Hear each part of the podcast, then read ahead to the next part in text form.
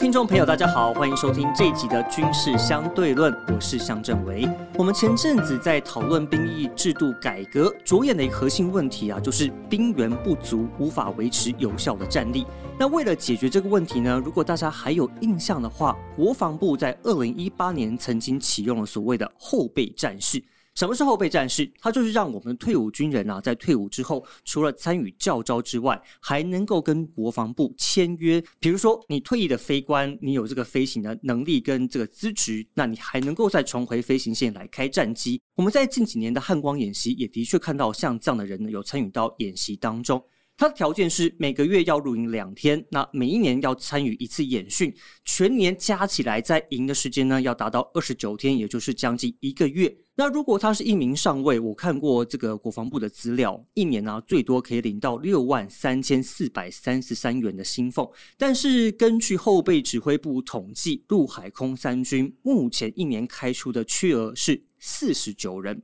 连一百人都不到。这个距离所谓满足人力的缺口还有很大的进步空间。那这套制度呢，其实是向美军学习而来的。美军部队我们可以简称为它分为现役，呃，就是所谓的 active，还有备役，我们称之 reserve。如果要用一句话来简单区分这两个差别话，就是 active duty 它把它看成一种全职 full time 的工作，那 reserve duty 的话，它就是兼差。他本身在民间，他有一份工作，但是呢，他当责任来的时候，他要到部队报道。我印象很深刻，就是我二零一四、二零一六、二零一八年去参与这个夏威夷的环太演习的时候啊，那当时跟我们对口的第三舰队的新闻官，他们其实就是 reserve officer，他们是在因为这次演习关系被召回支援。那现役的部队呢，他们更能够专注在所谓的演习的工作。那为了更了解美军的这一套制度呢，我们今天很开心，请来的是美军海岸巡防队民间支援队的摄影师 Tom。这一次呢，特别从加州回来休假这段期间呢，我赶快请他来上节目。Tom 哥好，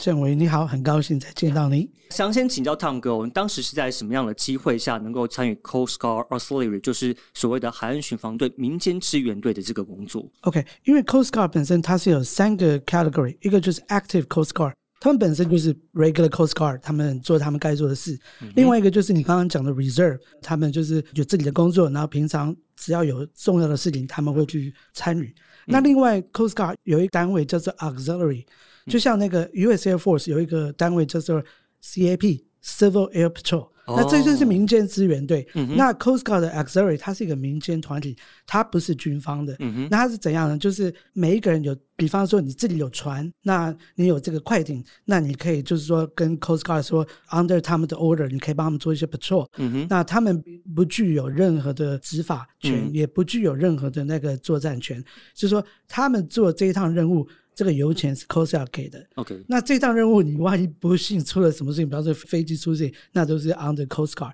那飞完了之后，你 sign off，那你就是个人的。所以，比方说，政委你自己有自己一架飞机，你在台湾，你也可以说，我今天我想帮台东县 做一下这个 coast，我看到有没有什么环保的问题，或者是看到什么问题，你可以把这些资料给台东县政府。那这一趟任务的钱，油钱什么，就会他们就会付给你。哦，那但是这个任务呢是没有钱的。OK，但是你要去参与像比如说这个民间组织，或是你要参与到 Coast Guard 工作的话，你本身去，比如说你刚刚提到他要有，比如说自己的飞行器，或是要有自己的船之外，他还有什么条件啊？比如说他会审查你的个人身份或者是经验之类。有一个叫做 background 的那个 survey 吗？对，他你不能有犯罪记录，然后那个是 volunteer 的话，你必须要是美国的公民。嗯哼，United States citizen，然后你要呃 security clearance，它 security clearance 有很多种，嗯，那一般进去就是我那个上面是写 BQ，就是 basic qualification，那你就 OK 了。那有另外一种更高的，他们可能要他们可以做更高阶那一种的话，要填一个一百多页的那个更高的那个 clearance 审查哦，哎哎，哇，所以那个大概需要花很多时间去经过那种的那一种的，听说是蛮久，但是如果是一般 qualify 那个是很只要没有。犯罪只要没有其他的问题，应该是 OK 的。哦，我还蛮好奇的，就是你刚刚也提到了，它你们分为 active，然后 reserve，还有您所谓的民间的这个单位嘛？那这三个单位之间是如何去分工跟协调？啊，当然是以那个 active 最重要嘛，那有有他们有他们来做决定。那 auxiliary 的话，这一部分就是说他们会有一个 liaison，那 liaison 就是我会给你 proposal，我们今天要做什么做什么，你们可以帮忙。嗯，那在那个 coast guard，它会分很多 district。那我们加州有 Sacramento 这一区的一个 Fortella 然后这边有 under 哪一个 division，那这些是属于 auxiliary 系列。那 auxiliary 系列它也有他们的那个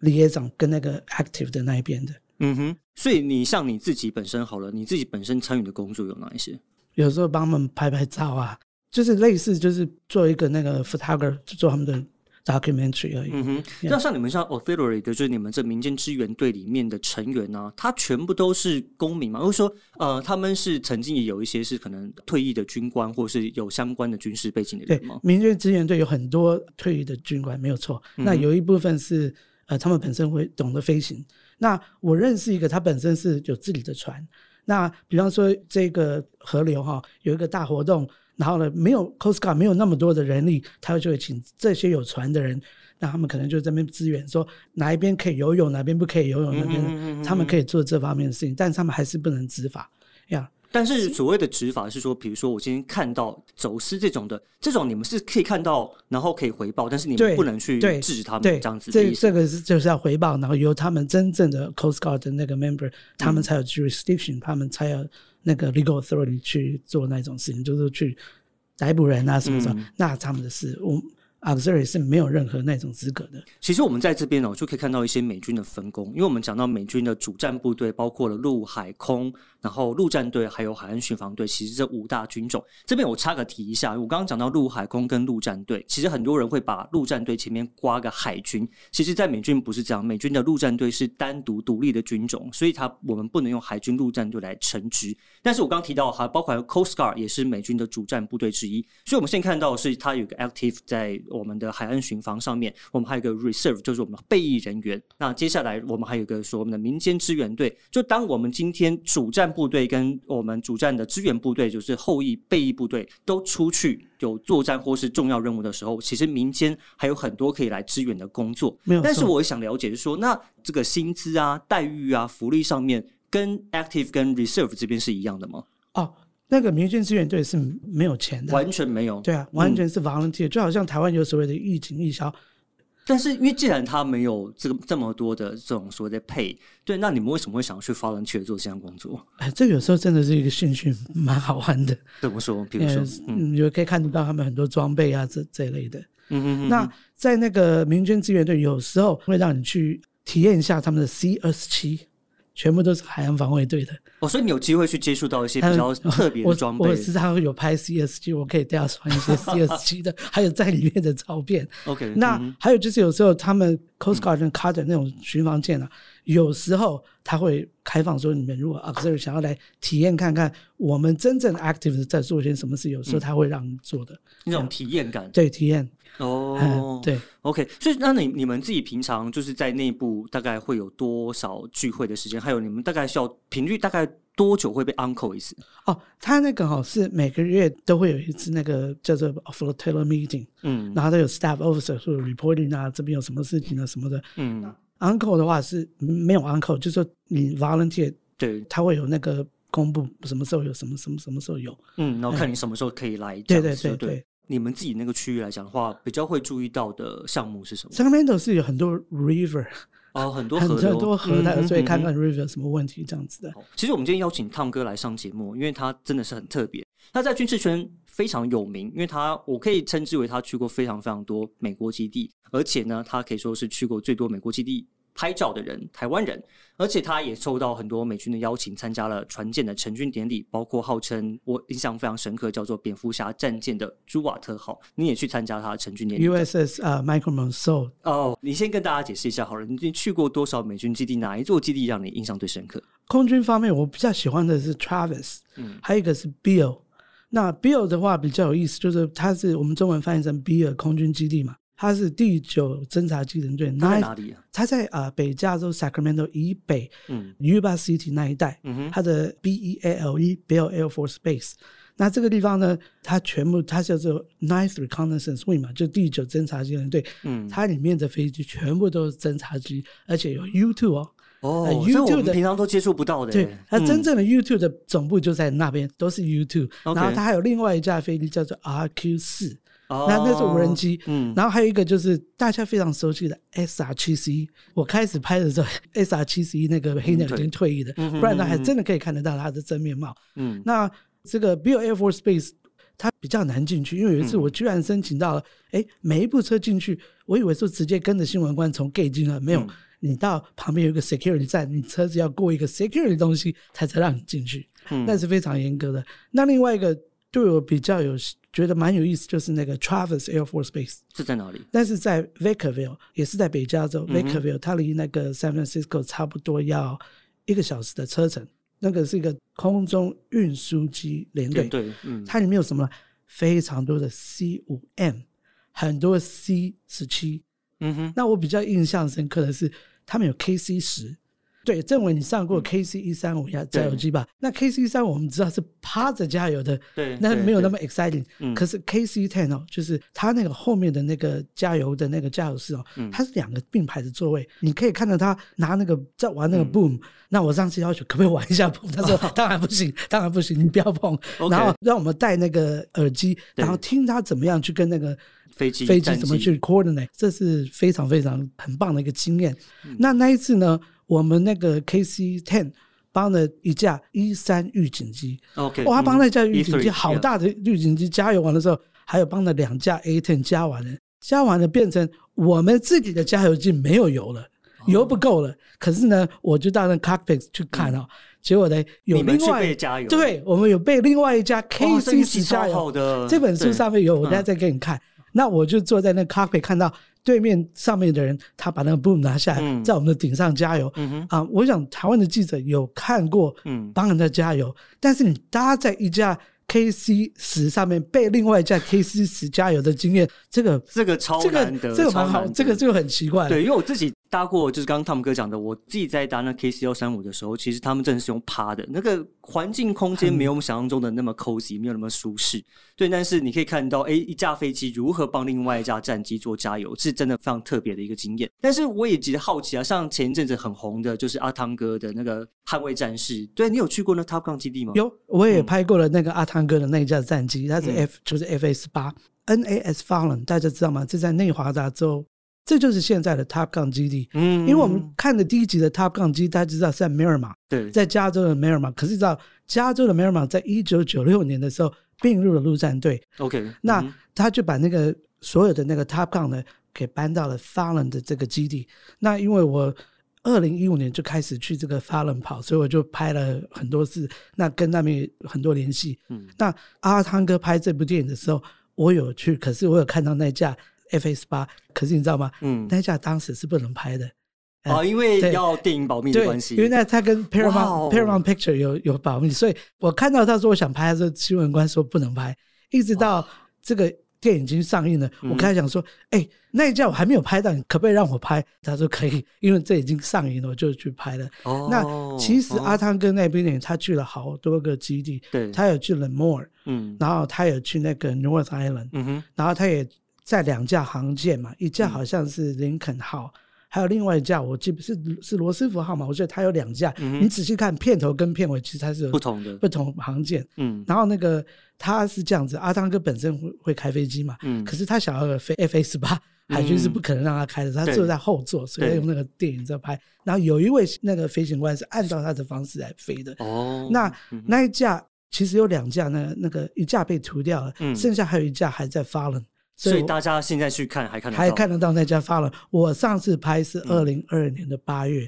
嗯，我不知道现在还在不在。我不希望它涂掉，但是有另外一家好像他给了 Blue Angels 的，给那个蓝天使海军的飞行表演队。对，所以你看哦，其实就是汤姆哥就跟阿汤哥一样，就去过非常多基地，而且我记得汤哥也去参加过 Exercise Red Flag，就是所谓的红旗演习。我为什么会特别提到红旗演习呢？因为它这个是一个真正的。呃，空战的训练，那它汇集的是包括美国的空军、海军，还有盟国。那这个所谓的盟国，就包含了我们比较熟悉的日本跟韩国，他们进行所谓的蓝红两军对抗。那汤哥他去过好几次这个 Red Flag，那我想问一下，你自己在这个过程中，你看到美军跟日韩盟军他们的互动是怎么样？OK，我到了 Nellis Air Force Base，那个是在内华达州 Las Vegas 赌城上面那一个那个红旗演习，我并没有看到韩国跟日本的那个部队，但是我在另外一个 Ray Fly，那是 Alaska 的呃 Ray Fly Exercise，那个是二零一七年的时候，那那一天来的呢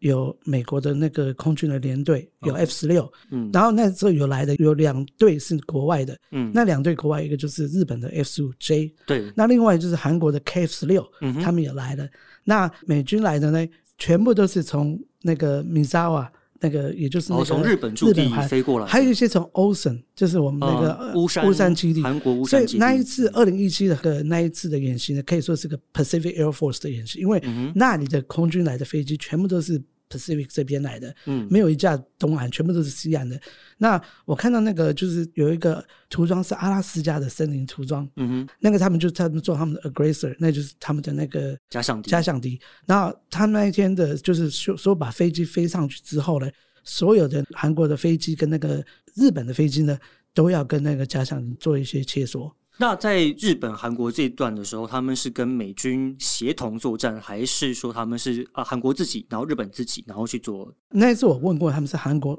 跟着美军一一起演习的。可是有一个让我比较好玩的事情，就是韩国空军跟日方的那个自卫队并没有那么好的互动。哦因为我告诉你一个事情，就是有一次我在拍韩国飞机的时候，韩国的新闻官要求说，你的飞机拍到我们，但是我不希望我们的飞机后面有有日本的，日本的，哎，这是非常很奇怪的所以事情。看得出来两国之哎间对还是有一所以我那时些他因为他他说你们要注意，嗯因为那个时候新闻官会请日本的新闻官跟韩国新闻官说，你们有没有什么要求？日本的倒是无所谓，他倒是蛮大方的。可是韩国的特别要求嗯，，Please don't take Japanese aircraft along with our aircraft。哇哦，哦，那我就说好啊。对，所以对啊，对啊，这我们看得出来，所谓的盟国之间其实还是会有一些些美感啦。对，但是因为台湾一直没有机会去参与像这样的联合演习，所以你觉得这些可以让台湾从我们旁观者角度可以学习到什么事情呢？台湾到底是不是美国的盟国？我看这是，我想应该不是一个军事的问题，这好像是一个政政治问问题，嗯哼，呀，但是我希望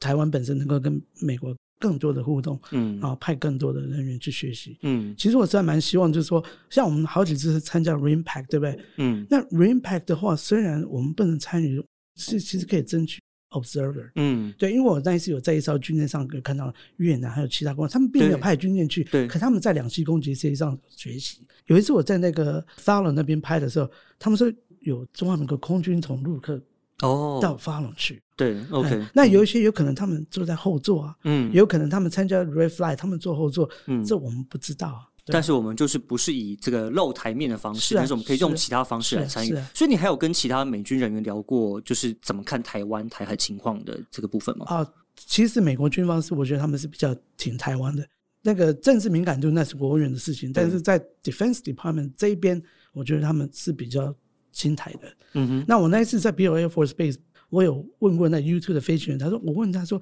你们知不知道中华民国空军有飞过 Yeah, U2？right，嗯他们居然说他们知道。嗯哼，然后还有就是在内利斯基地嘛，嗯你知道，在一九五九年，中华民国空军的雷虎居然有正面表演过哦，对对对对，所以他们对还是有些人知道。嗯，OK。其实我们节目来到最后，因为昌哥他其实他做了非常多这个美军方面的研究，他也帮台湾的杂志也有出一些包括图片跟一些文字的介绍。他最近呢也出了一本叫《美利坚钢铁雄鹰》的新书，里面有非常多的图文。那你想透过这本书向我们的所有读者或听众来表达什么样的一个观念？好，这本书呢，就是说，如果你想要知道美国所有的那些战机，不包括直升机的，就所有的那种呃定义机定义机的，几乎这本书上全部都有。那这本书里面包括有美国空军的几乎每个连队的重要的作战连队都有，嗯那轰炸机的连队也有，嗯哼加油机什么都有。那在海军方面呢，海军的有在 Fallen 的那个就是那种 Top Gun 的战机也有。